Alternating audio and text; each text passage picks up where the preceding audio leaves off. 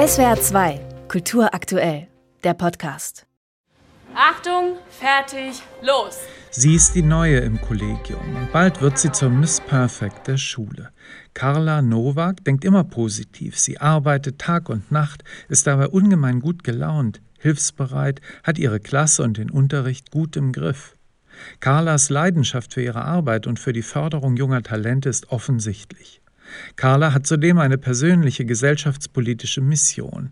Sie achtet sehr auf politische Korrektheit, setzt sich für Integration und Gleichstellung ein, sie fördert die vermeintlich Schwächeren. Ich kann Ihre Empörung sehr wohl verstehen, Frau Nowak, aber Sie wissen nicht, wie lange das hier alles schon so geht.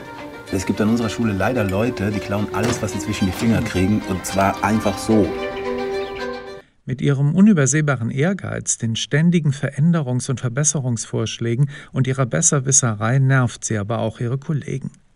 Die junge Mathematik- und Sportlehrerin setzt alles, was sie weiß, oder besser gesagt, was sie zu wissen glaubt, ohne einen erkennbaren Anflug von Zweifeln in die Praxis um. Auch als sie versucht, eine Kette von Diebstählen an der Schule aufzuklären, die sich im Lehrerzimmer ereignen. Das Wichtigste, was ihr verstehen müsst, ist, dass ein Beweis immer eine Herleitung braucht. Schritt für Schritt. Empört über den falschen Verdacht gegen einen ihrer türkischen Schüler überschreitet sie ihre Grenzen in die andere Richtung. Heimlich filmt sie mit ihrem Laptop das Lehrerzimmer und entdeckt, dass es sich bei der Diebin um eine Mitarbeiterin der Schule handelt. Die anschließende Suspendierung bringt das Kind dieser Frau dazu, eine Schmutzkampagne gegen Carla zu starten. Nun versagen die Kollegen.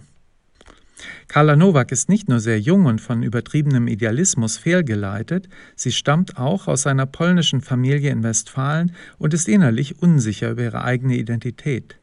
Leonie Benesch zeigt in dieser Hauptrolle herausragendes Können.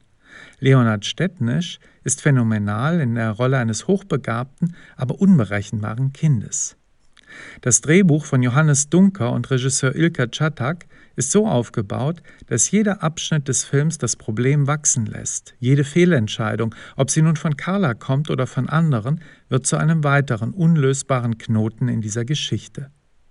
So haben wir es mit einer Figur zu tun, die sich mit der Grausamkeit von Teenagern, dem Druck der Eltern, der Arroganz der Kollegen und irgendwann auch ihrem eigenen Gewissen auseinandersetzen muss. All das ist insgesamt etwas überkonstruiert, aber sehr wirksam.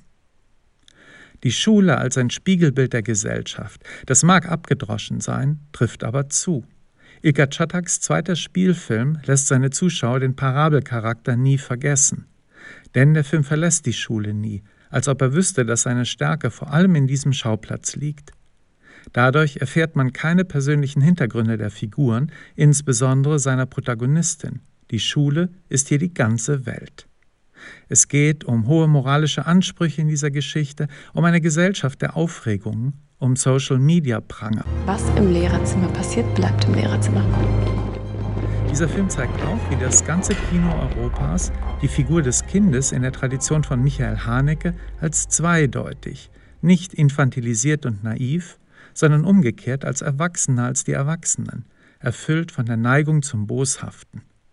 Kinder im europäischen Kino sind mitunter verdorbene, perverse Kreaturen, die Erwachsenen von morgen.